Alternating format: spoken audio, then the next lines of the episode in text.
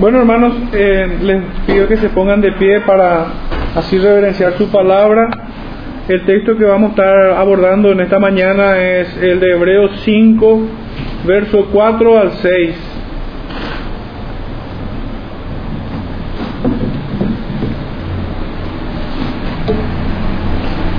Dice así la palabra del Señor. Y nadie toma para sí esta honra sino el que es llamado por Dios, como lo fue Aarón.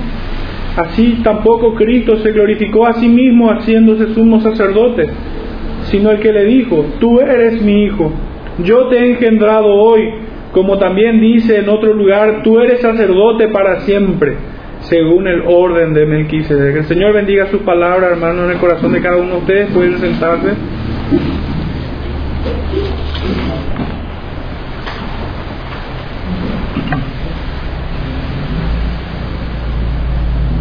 Quisiera hacer un poco una breve introducción, como es costumbre, sobre, antes de abordar este texto versículo por versículo. El domingo pasado estuvimos hablando de, un sacerdocio constituido a favor de los hombres, cuya elección era privativa solamente de Dios.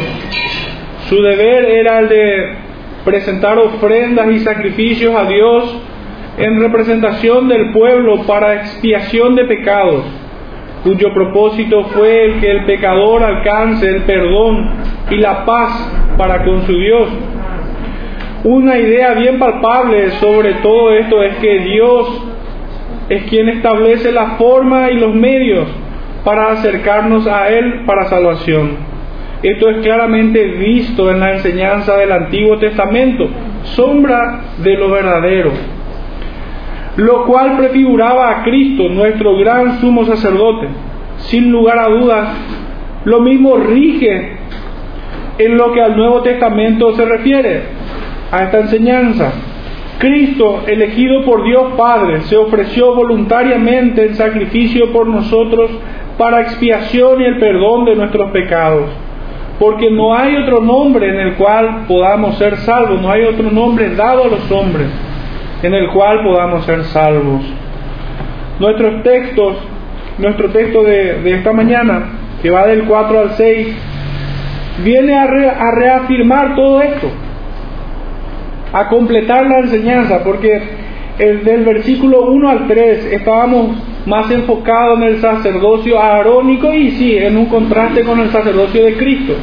Pero a partir del verso 4 al 6 y, y subsiguientes se refiere a este sumo sacerdocio sobre los hombros de Cristo, específicamente lo nombra. En el, verso, en el verso 5 dice, así tampoco Cristo se glorificó a sí mismo, tú eres mi hijo. Y en el verso 7, y Cristo de vuelta se refiere con nombre propio, nombre que define el rol y el propósito de su venida aquí en la tierra.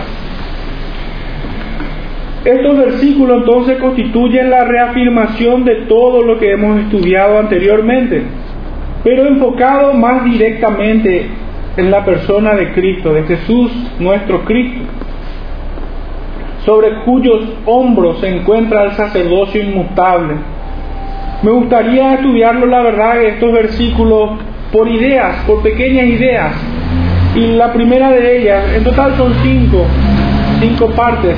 La primera de ellas, voy a mencionarlas todas primero para después entrar en la primera, es la honra del cargo. Nadie toma para sí esta honra. Esta es la primera idea que quisiera abordar. La segunda es el llamado por Dios. Leemos en el texto, sino el que es llamado por Dios. La tercera frase semejanza y diferencia entre el sacerdocio arónico y el sacerdocio de Cristo. La cuarta idea es el Hijo de Dios. Esto ya encontramos en el verso 5. Tú eres mi Hijo. Y por último, el sacerdote de Dios, sacerdote para siempre, en el verso 6 de vuelta, según el orden de Melquisedec. Bueno, la primera, la primera idea, la honra del cargo. Toca decir que en tiempos veterotestamentarios la investidura del sumo sacerdote gozaba del reconocimiento por parte del pueblo, por sus labores espirituales a favor del mismo. También era el único que podía ingresar al lugar santísimo. Junto con el líder civil poseían el cargo más elevado del país. Pero sobre esta frase vemos que tal posición de sumo sacerdote no era algo que cualquier hombre pudiera tomar para sí, usurpar de alguna manera, sería el, pecado, gratificar el pecado, de, de, que alguno quisiera tomarse a título personal tal título, tal posición, tal rol, el de sumo sacerdote, no pudiera. En caso que intentara, sería simplemente un usurpador bajo el juicio de Dios.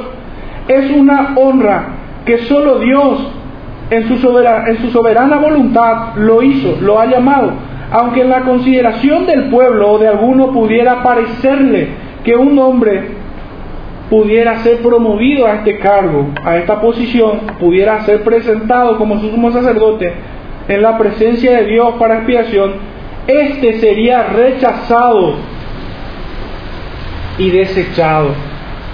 Aunque a la vista del pueblo, en la consideración del pueblo, algún hombre por sus méritos, por su moral, por su estilo de vida, por su conocimiento, por su carisma o lo que fuera, si el pueblo considerara que esta persona debía ser el llamado de Dios, aquel que ocupara tal rol, tal cargo, pudiera ser un craso error, terrible error para el pueblo, de hecho que no es así, porque está claramente expresado la palabra del Señor que el sumo sacerdote era solamente elección del mismo, de Dios Padre. En su soberanía Él lo determinó así. Él llamaba a aquellos que iban a ocupar tal posición. Y esta persona gozaba, como hemos dicho recientemente, gozaba de una reputación delante del, pueblo, por, el oficio que desempeñaba, por, los deberes que cumplía, por las obligaciones que, que llevaba a cabo. No solo por eso, sino que también porque Dios lo había escogido. Dios lo había puesto allí. Esto hacía honroso la posición del sumo sacerdote, que junto con el líder civil podemos eh, ver esto en la figura de, de los reyes, eran las personas más importantes para el pueblo, para la nación de aquel tiempo. Pero referente a, que eh, el pueblo pudiera elegir a un sumo sacerdote fuera de la voluntad de Dios, pudiera elegir a alguien que no fuera señalado por Dios para tal oficio, ¿qué ocurriría con él? Había dicho que éste sería rechazado y desechado. Y para muestra de, esta verdad, quisiera que me acompañen al libro de Samuel capítulo 15.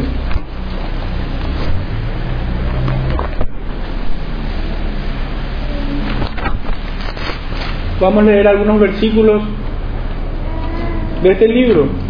Primeramente el verso 15 y vamos a ir un poquitito hacia atrás para tratar de hacer una línea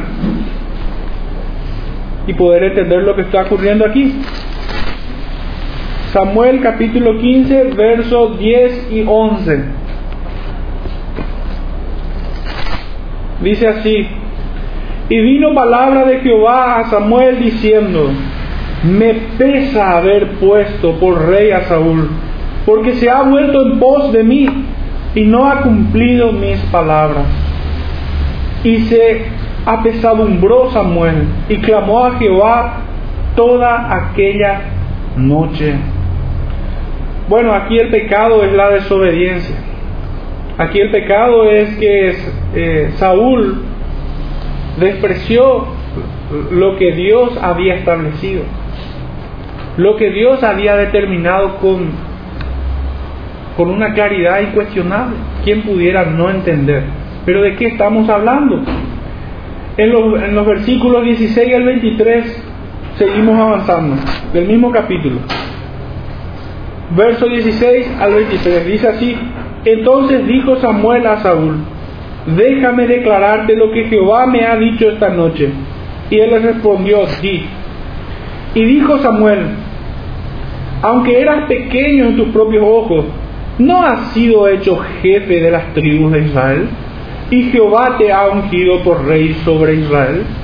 Y Jehová te envió en misión y dijo, ve, destruye a los pecadores de Amalek y hazles guerra hasta que los acabes.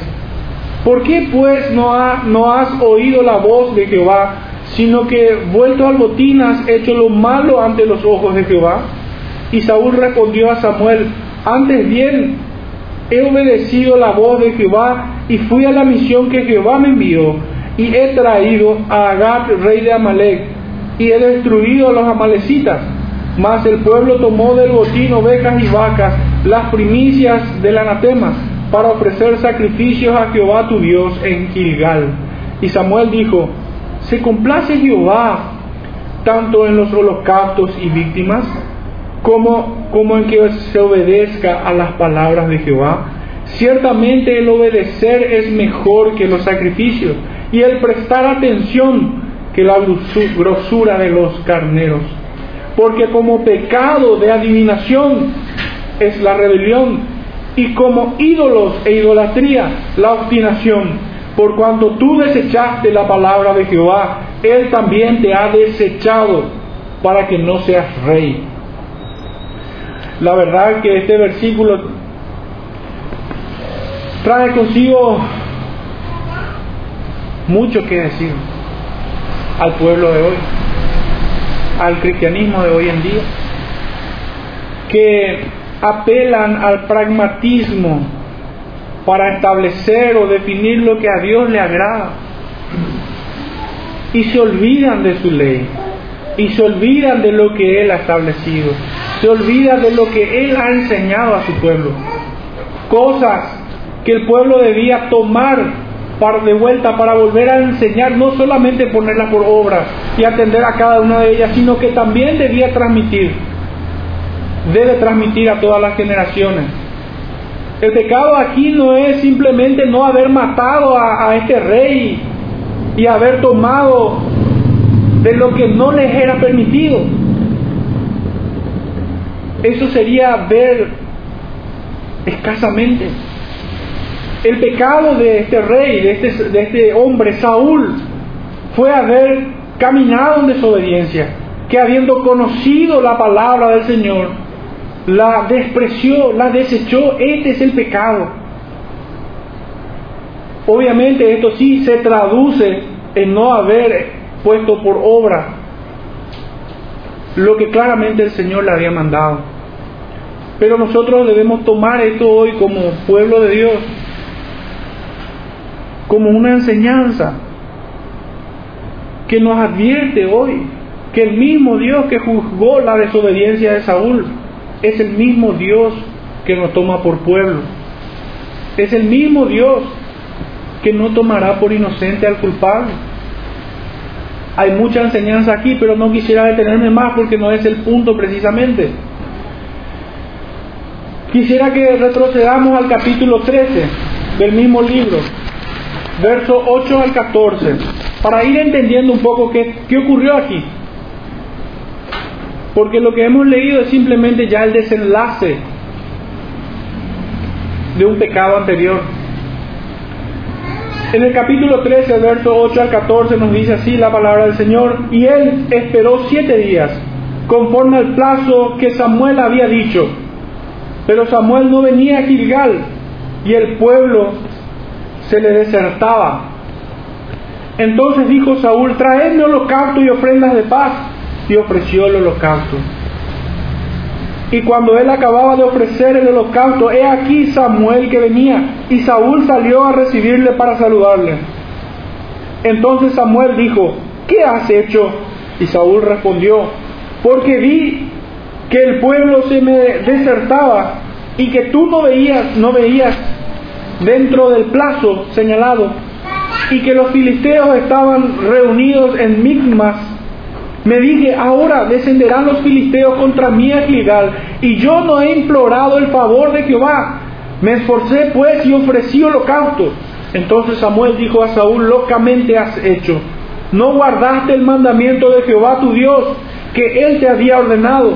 pues ahora Jehová hubiera confirmado tu reino sobre Israel para siempre. Mas ahora tu reino no será duradero. Jehová se ha buscado a un varón conforme a su corazón, al cual Jehová ha designado para que sea príncipe sobre su pueblo, por cuanto tú no has guardado que Jehová lo que Jehová te mandó. Aquello que habíamos leído en el capítulo 15 ya constituye la práctica deliberada de un pecado. Es recurrente. Nosotros leemos aquí en el, capítulo 3 tremendas palabras de Dios por boca de su siervo Samuel. Y aún así volvió a desobedecer. Ya en el capítulo 15, volvió a desobedecer. Él estaba en conocimiento, este hombre, Saúl, yo lo comparo con el rey del Sazar, que habiendo conocido el juicio de Dios, aún así despreció lo que él había apartado para un servicio santo, para un servicio sagrado. Me refiero a los utensilios. Pero ¿cuál es el punto aquí? Saúl, aunque era rey de Israel, aunque fue ungido como rey, ni él, ni, ni siquiera él, el hombre más importante del pueblo, pudiera tomar para sí este servicio que solo Samuel podía ofrecerle al Señor. Saúl, si queremos mirar un poco genéricamente lo que pudiera ocurrir a muchos cristianos en las circunstancias de Saúl, podemos ver lo que le ocurre a él. Y es que este hombre desatendió las palabras del Señor, mirando su entorno, porque él se desesperó, porque el pueblo le desertaba, vio al enemigo acercarse y fortalecerse frente a él. Él no confió en Dios, él no tuvo una fe genuina, no esperó en Dios. Su confianza no estaba en Él, sino que disfrazado de una falsa piedad, osó en tomar para sí aquello que solo le fue dado a Samuel. En el capítulo 15 vimos que este hombre, Saúl, había echado la culpa al pueblo. El pueblo hizo eso, el pueblo tomó para sí botín. El pueblo fue el que no obedeció, él no, no tuvo convicción de pecado, él no confesó, no se arrepintió como un creyente genuino lo haría, sino que él se excusó al modo que se excusó Caín mucho tiempo antes. ¿Cuál es nuestro punto en esta historia? Capítulo 10, verso 8 del mismo libro. Primera de Samuel capítulo 10, verso 8. Luego bajarás delante de mí a Gilgal, entonces descenderé yo a ti para ofrecer holocaustos y sacrificar ofrendas de paz. Espera siete días hasta que yo venga a ti y enseñe lo que has de hacer. Este era, el mandamiento de Dios para Saúl por boca de su siervo Samuel él no podía tomar para sí. Este hombre creyó tener solvencia y capacidad para quebrantar la ley de Dios y, hacer lo que no, no, era lícito, lo que estaba prohibido, lo que le fue dado. Él no podía ofrecer sacrificio y holocausto a Jehová. Si el pueblo osara en aquel tiempo en, constituir a un hombre que no fuera señalado por Dios para tal rol, para tal cargo de sumo sacerdote, este era rechazado y desechado, al modo que lo fue Saúl. Simple y llanamente nadie ocupa el cargo de sumo sacerdote para que entrase en la presencia de Dios en el día de la expiación. La honra se hacía visible, la honra que había sobre esta figura de sumo sacerdote. Esta honra se hacía visible a los ojos a través de la vestidura y el turbante que portaban, con las cuales eran investidos, como lo hemos estudiado en el Levítico 8, versos 7 al 9, ya el domingo pasado. Pero esencialmente lo que hacía honroso al sumo sacerdote eran sus deberes que le fueron asignados, que prefiguraban a aquel que es excelso en santidad y más sublime que los cielos, Cristo. Cristo fue obediente y obediente hasta la muerte y muerte de cruz. ¿Cómo pudiera un sumo sacerdote ser desobediente? ¿Cómo pudiera un hombre en desobediencia ocupar el cargo que demanda obediencia? No pudiera. Sería una afrenta. Saúl, confundido tal vez, pensando bien de él, si quisiéramos hablar bien de él, quiso hacer algo bueno pero sin embargo estaba pisando la palabra de Dios sin darse cuenta, hablando bien.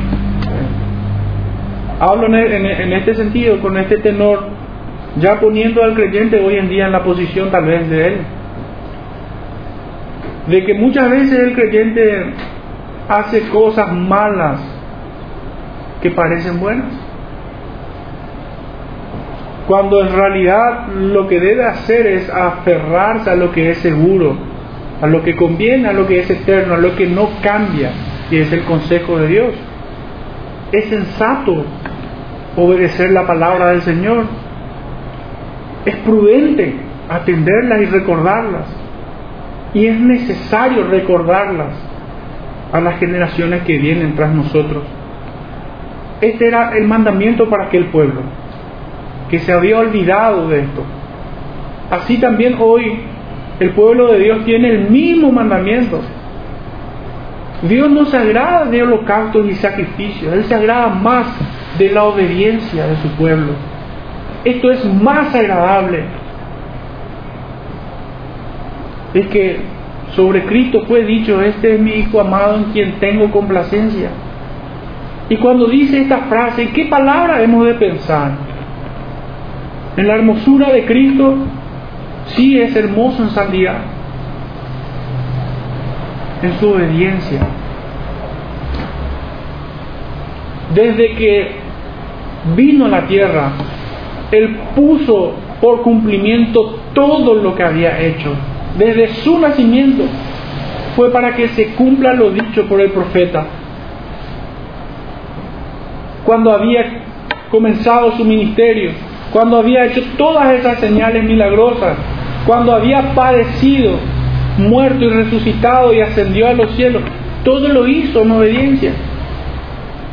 No se apartó de obediencia. Y Él es el sumo sacerdote por excelencia. Todo sumo sacerdote puesto por Dios debía mostrar en aquel tiempo, como habíamos dicho, en tiempos veterotestamentarios debía mostrar obediencia al Señor. Esencialmente lo que hacía honroso al cargo de o a la posición de sumo sacerdote eran varias cosas. Eran visibles a través de los ojos por la vestidura que portaba. Cada cosa de de sus vestimentas reflejaba o tenía un significado espiritual. Pero lo que hacía esencialmente honroso era que era puesto por Dios, era aquel que fue llamado por Dios. También sus deberes y las obligaciones que él debía cumplir a favor del pueblo también traía honra al cargo. Era un hombre que debía buscar la santidad como ningún otro y esto de vuelta en obediencia. No se puede buscar la santidad si uno sigue un camino de desobediencia. La santidad en términos prácticos se traduce en obediencia. Aunque pudiéramos estar en algún momento confundidos y pensar solamente en términos místicos, de que la santidad tal vez sea un estado emocional. No, es caminar en obediencia. Santo es aquel que camina en obediencia. Fuimos apartados para eso. Es el estricto mandamiento del Señor para todo aquel que le ama. Si me amáis, guardad mis mandamientos. Pero a propósito de toda esta honra que está sobre el sumo sacerdote, quisiera leerles Ageo 2.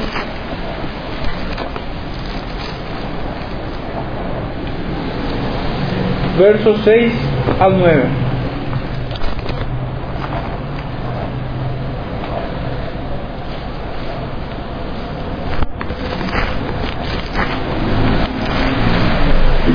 Dice así, y será la costa del mar praderas para pastores y corrales de ovejas. Ah, no, me equivoqué. Aqueo 2, 6 a 9. Porque así dice Jehová de los ejércitos, de aquí a poco yo haré temblar los cielos y la tierra, el mar y la tierra seca, y haré temblar a todas las naciones, y vendrá el deseado de todas las naciones y llamaré de gloria y llenaré de gloria esta casa, ha dicho Jehová de los ejércitos. Mía es la plata y mío es el oro, dice Jehová de los ejércitos. La gloria postrera de esta casa será mayor que la primera, ha dicho Jehová de los ejércitos.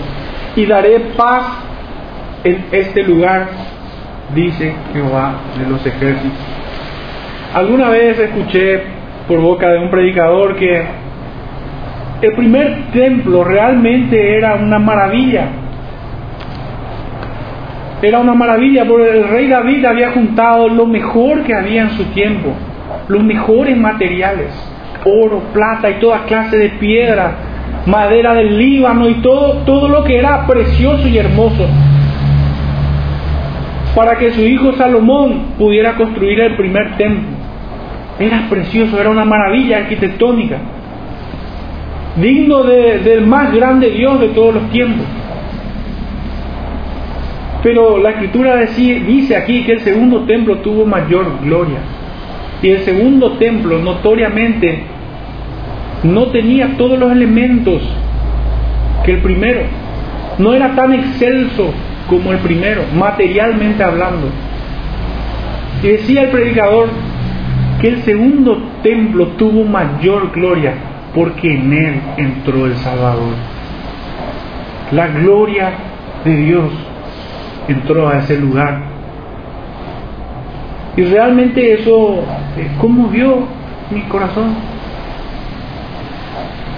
Todo lo que el hombre pudiera ofrecer como oro y plata, bienes materiales, aún su propia vida no es nada en comparación a la gloria de Cristo ese templo se vistió de mayor gloria porque Él entró allí. La segunda parte de la segunda idea que vemos en este texto de Hebreos 5 es el llamado de Dios.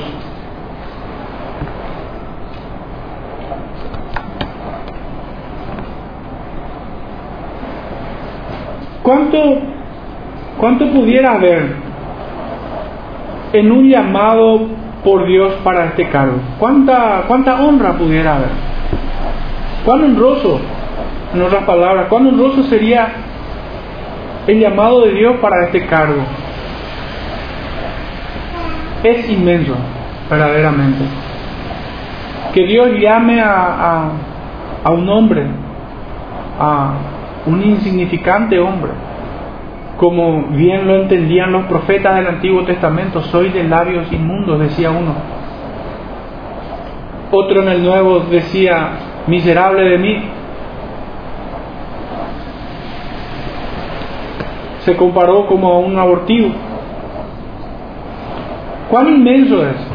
¿Cómo nosotros podemos realmente resaltar lo hermoso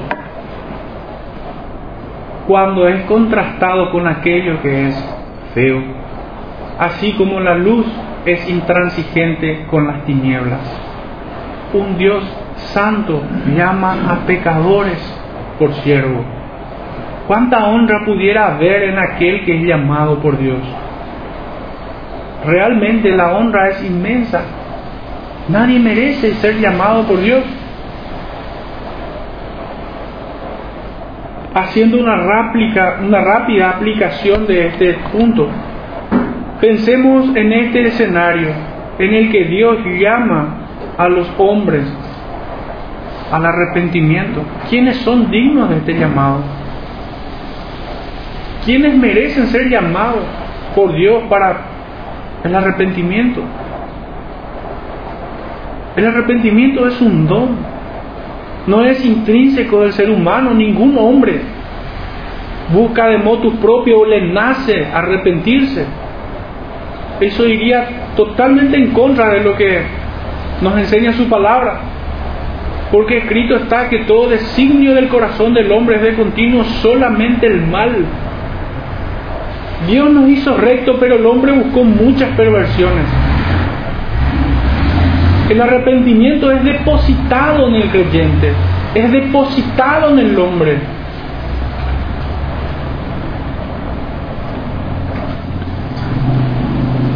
O pongámosle en este escenario, Dios te llama a extender su reino espiritual, o Dios te llama a ser soldado, a militar la batalla de la fe.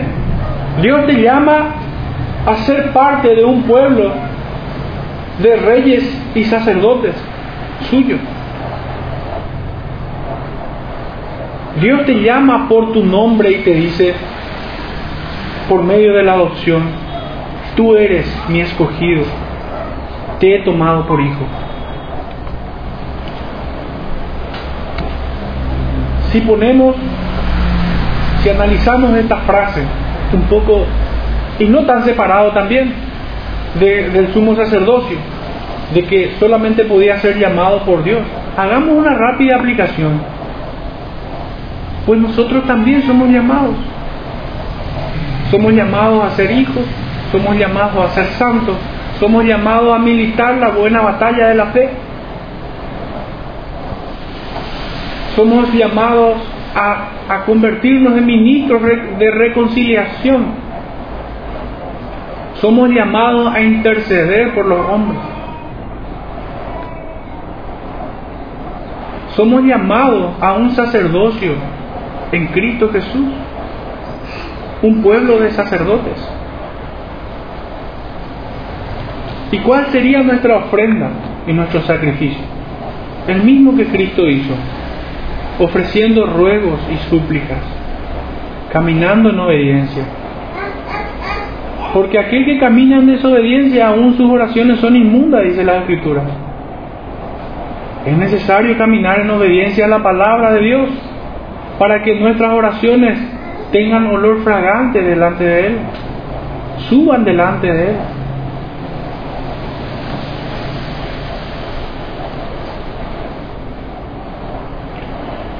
Técnicamente el rol de sumo sacerdote en el Antiguo Testamento es el equivalente en el tiempo del Nuevo Testamento a la figura de un pastor o ministro del Evangelio. Más allá de lo que una congregación o colegiado o superintendencia, porque hay esa práctica, pudiera ver a un hombre como candidato al ministerio, es aquel que pesa los corazones quien llama internamente al que es de su elección. Pudiera sonar un poco intransigente tal verdad, pero ¿quién pudiera levantarse delante de Dios y reclamar algo? ¿Quién pudiera decir, no Señor? ¿Quién pudiera detener su consejo? ¿Quién pudiera atentar contra su soberanía y proponer algo distinto a lo que Él quiere?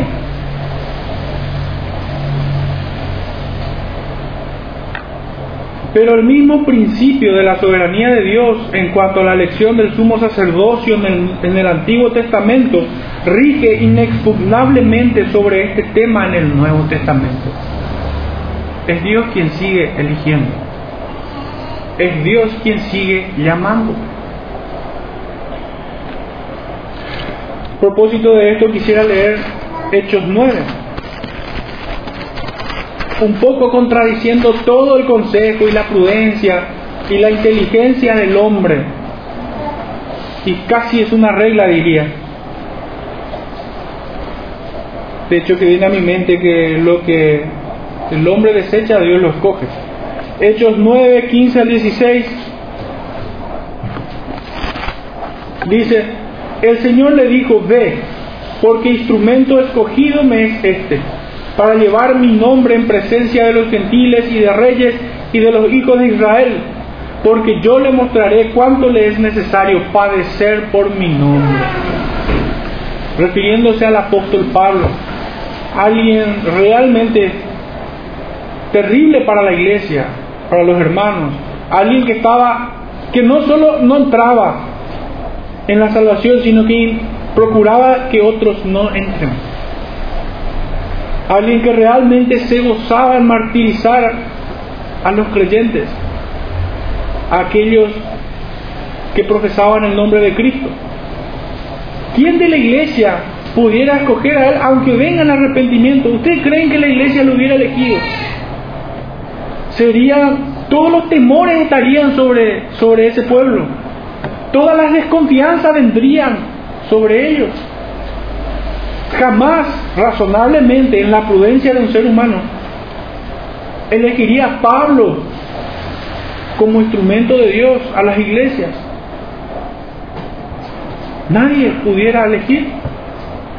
Pero el Señor, con el mismo principio que rige inexpugnablemente su soberanía en cuanto a sus elegidos, para tomar ministros, pastores, maestros, sigue vigente. La elección de sus ministros está en el terreno de su soberanía. Dios lo elige.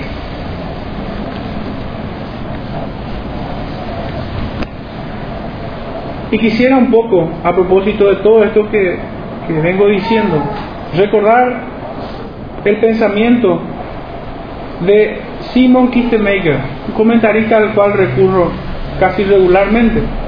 Él dice así, de no ser así, entiéndase en el contexto de que si no es Dios el que llama, el que elige, el que es levantado, el que es ordenado, de no ser así, constituye una afrenta a Dios y en una provocación para su pueblo. Es decir, explica esto. Él el pastor, él se eleva a sí mismo por sobre el pueblo a quien quiere representar.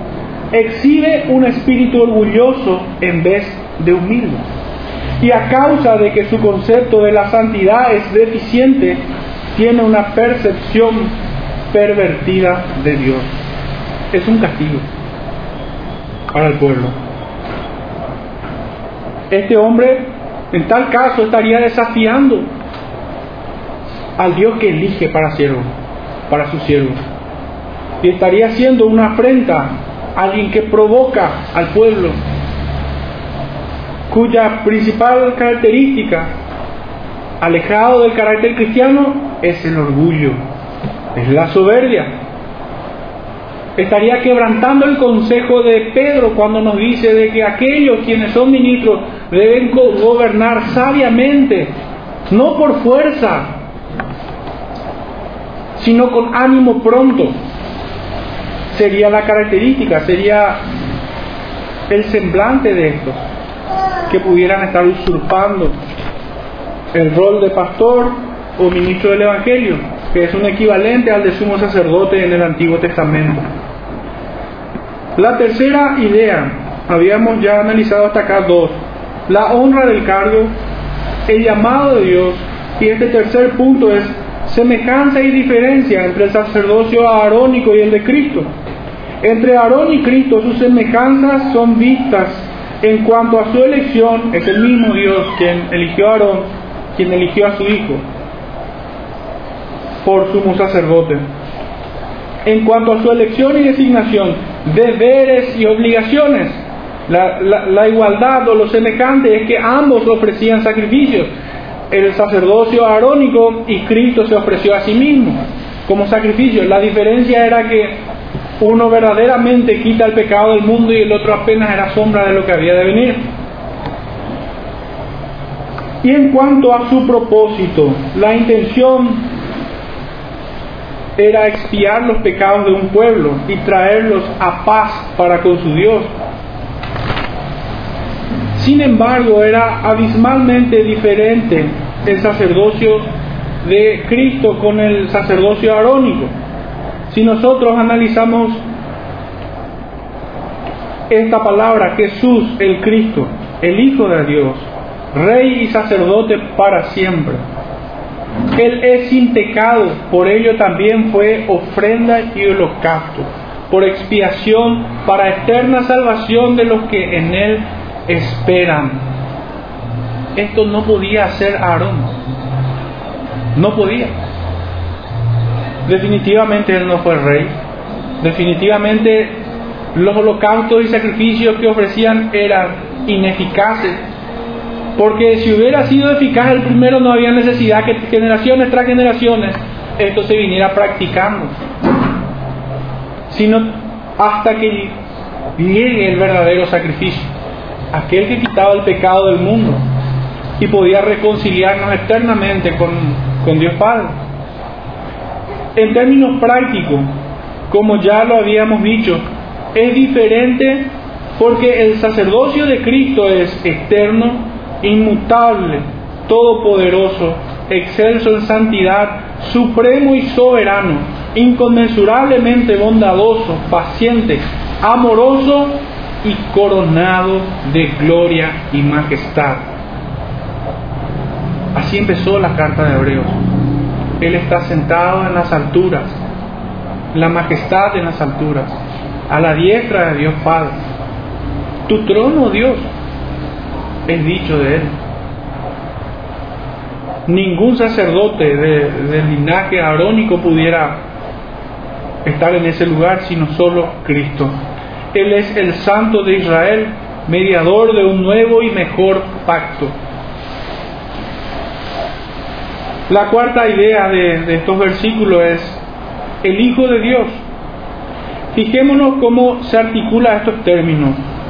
Si estamos de vuelta en Hebreos Fijémonos en, en, en estos términos. Sumo sacerdote, Jesús, Hijo de Dios, Cristo, sacerdote para siempre. Todas estas palabras se encuentran desde el verso 4.14 al texto que estamos leyendo hoy, capítulo 5, 5 y 6. Todos estos títulos, estos nombres propios solamente están sobre una sola persona, sobre la segunda persona de la Trinidad, sobre el verbo encarnado. Esta palabra que encontramos aquí, sumo sacerdote, ya la encontramos en el 4.14. Por tanto, teniendo un gran sumo sacerdote, el nombre propio Jesús, que apunta a su humanidad, enteramente hombre. Jesús, el Hijo de Dios, enteramente divino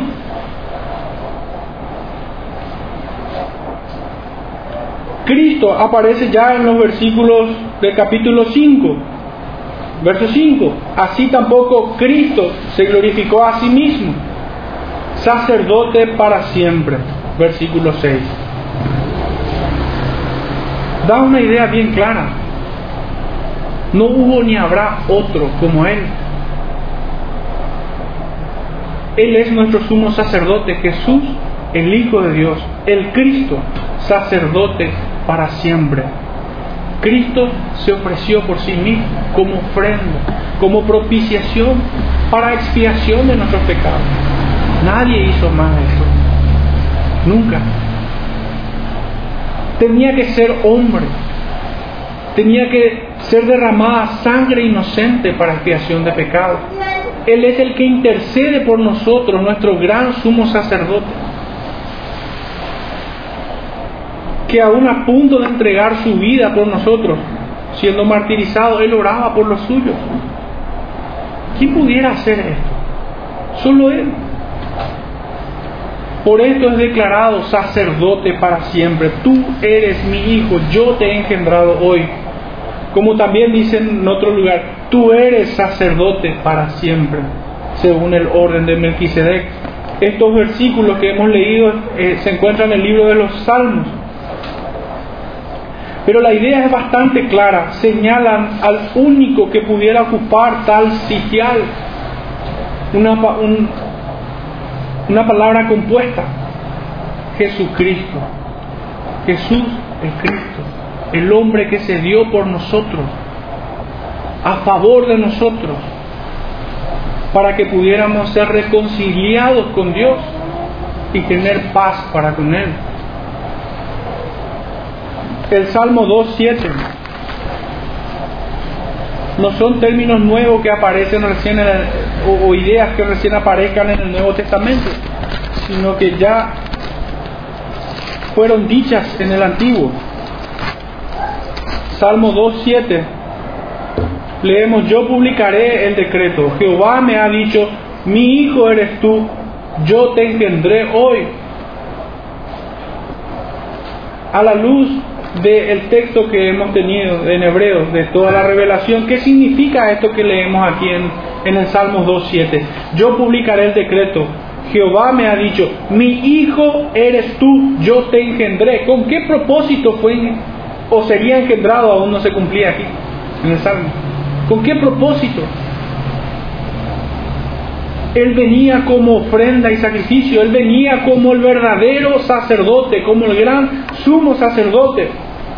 Su hijo iba a ser engendrado para cumplir este rol sagrado. Y también nos aporta el Salmo 110 en el mismo sentido. Salmo 110 verso 1 al 4. Leemos así, Jehová dijo a mi Señor, siéntate a mi diestra hasta que ponga a tus enemigos por estrado de tus pies. Jehová enviará desde Sión la vara de tu poder, domina en medio de tus enemigos. Tu pueblo se te ofrecerá voluntariamente en el día de tu poder. En la hermosura de la santidad, desde el seno de la aurora, tienes tú el rocío de tu juventud. Juró Jehová y no se arrepentirá Tú eres sacerdote para siempre, según el orden de Melquisedec. Aquí aporta una nueva imagen de este Hijo de Dios. No solamente la de sumo sacerdote, sino también la de rey que está sentado en la majestad, cuyos enemigos serían puestos bajo sus pies. En Cristo se conjuga ambas cosas, rey y sacerdote es lo que leemos aquí en Hebreos 5, 5 al 6. No es una, una idea ajena al Antiguo Testamento, a la revelación de Dios en aquel tiempo. La quinta idea que encontramos en el texto es el sacerdote de Dios. Ya tenemos noticia de esto antes incluso que en el libro de los Salmos, en Génesis 14, 18 donde aparece la figura de este sacerdote, rey de Salem, la figura que se conjuga, en cuya figura se conjuga el sacerdocio y el, reinado, rey y sacerdote. Melquisedec, sumo sacerdote, rey de Salem. Y aportando una revelación más del Antiguo Testamento, podemos ir brevemente al libro de Zacarías, capítulo 6.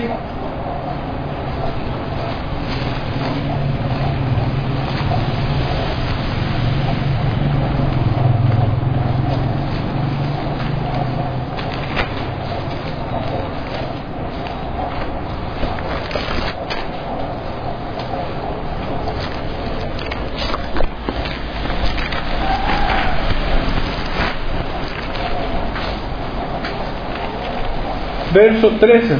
Zacarías 6, verso 13 dice así, Él edificará el templo de Jehová y Él llevará gloria y se sentará y dominará en su trono y habrá sacerdote a su lado y consejo de paz habrá entre ambos.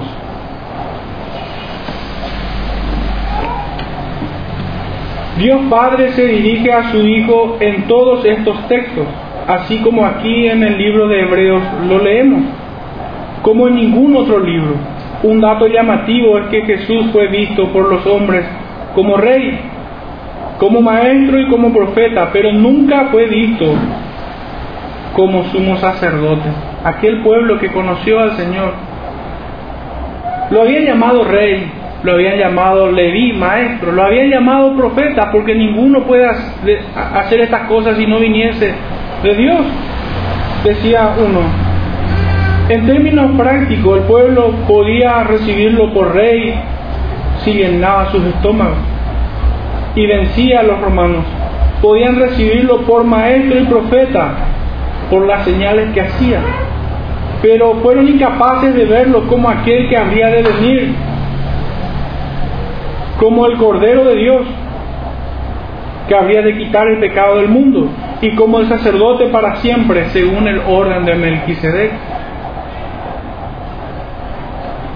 Aquel pueblo había le había otorgado ese título al Señor. De hecho que lo llamaban rey de los judíos. También lo llamaron maestro, pero ninguno lo llamó sumo sacerdote.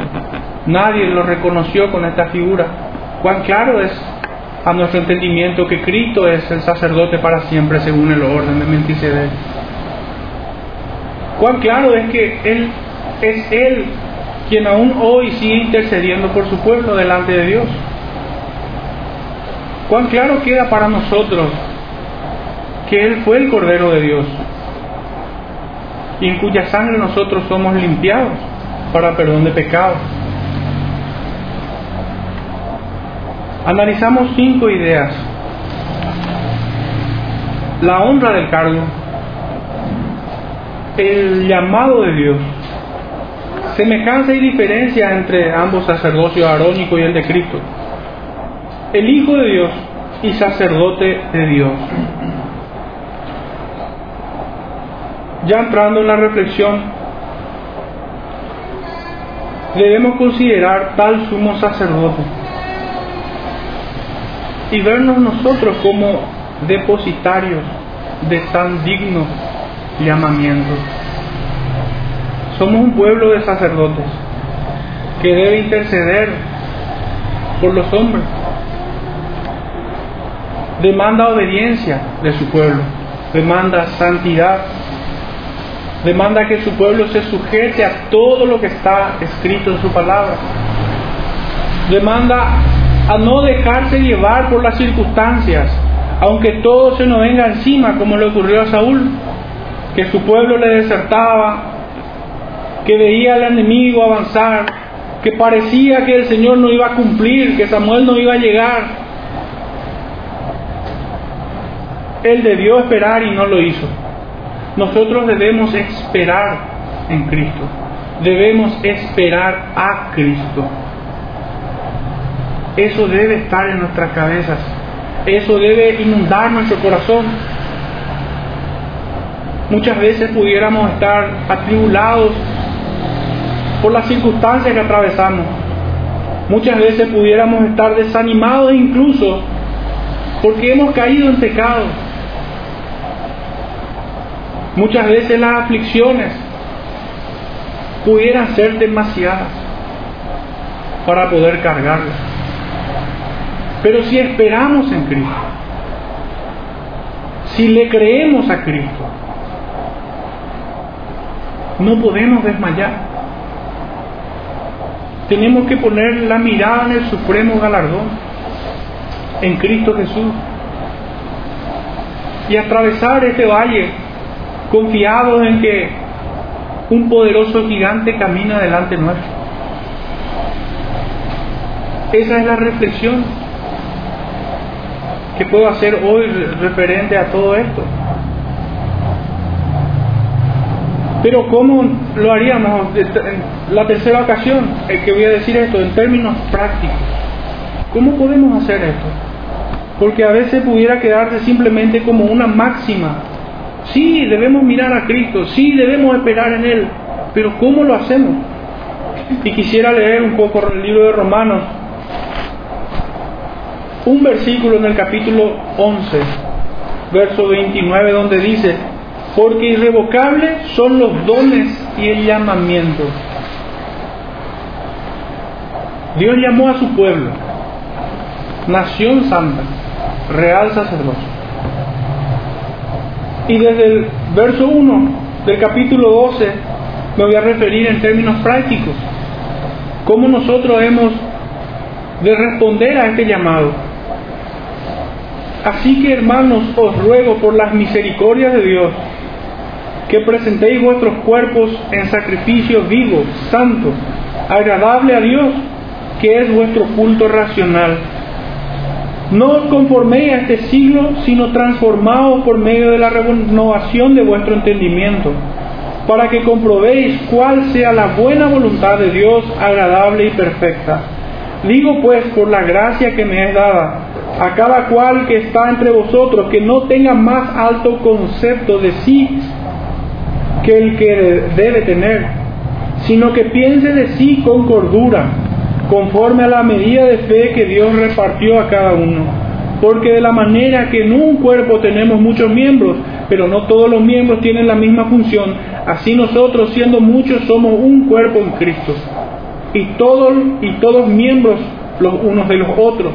De manera que teniendo diferentes dones, según la gracia que nos es dada, si el de profecía, úsese conforme a la medida de fe, o si de servicio, en servir, o el que enseña en la enseñanza, el que exhorta en la exhortación, el que reparte con liberalidad, el que preside con solicitud, el que hace misericordia con alegría. El amor sea sin fingimiento, aborreced lo malo, seguid lo bueno, amaos los unos a los otros con amor fraternal, en cuanto a honra, prefiriéndoos los unos a los otros. En lo que requiere diligencia, no perezosos, fervientes en espíritu, sirviendo al Señor, gozosos en la esperanza, sufridos en la tribulación, constantes en la oración, compartiendo para las necesidades de los santos, practicando la hospitalidad. Bendecid a los que os persiguen, bendecid y no maldigáis, gozaos en los que se gozan, llorad con los que lloran. Unánimes entre vosotros, no altivos, sino asociándoos con los humildes. No seáis sabios en vuestra propia opinión. No, no paguéis a nadie mal por mal. Procurad lo bueno delante de todos los hombres. Si es posible, en cuanto dependa de vosotros, estad en paz con todos los hombres. No os venguéis vosotros mismos, amados míos, sino dejad lugar a la ira de Dios. Porque escrito está, mía la venganza, yo pagaré, dice el Señor. Así que si tu enemigo tuviere hambre, dale de comer. Si tuviere sed, dale de beber. Pues haciendo esto, ascuas de fuego amontonarás sobre su cabeza. En términos prácticos, hermanos, todo lo que hemos leído son los oficios de un sacerdote, miembro del pueblo de Dios. Esto es lo que debemos hacer. Podemos hablar de santidad, de obediencia, del llamamiento, de los dones, de la unción, de lo que querramos podamos hablar.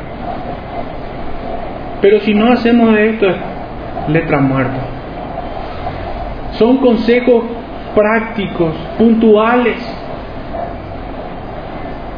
Decía de que oremos, no dejemos de orar, eso es lo que hacía un sacerdote, un sumo sacerdote. Eso es lo que hace Cristo, ofreciendo ruegos y súplicas por nosotros, en lo que nosotros somos llamados a hacer también. Leímos también aquí que no seamos sabios en nuestra propia opinión, como lo fue Saúl, que se creyó más sabio que Dios. quiso escapar del consejo de Dios y salir ileso.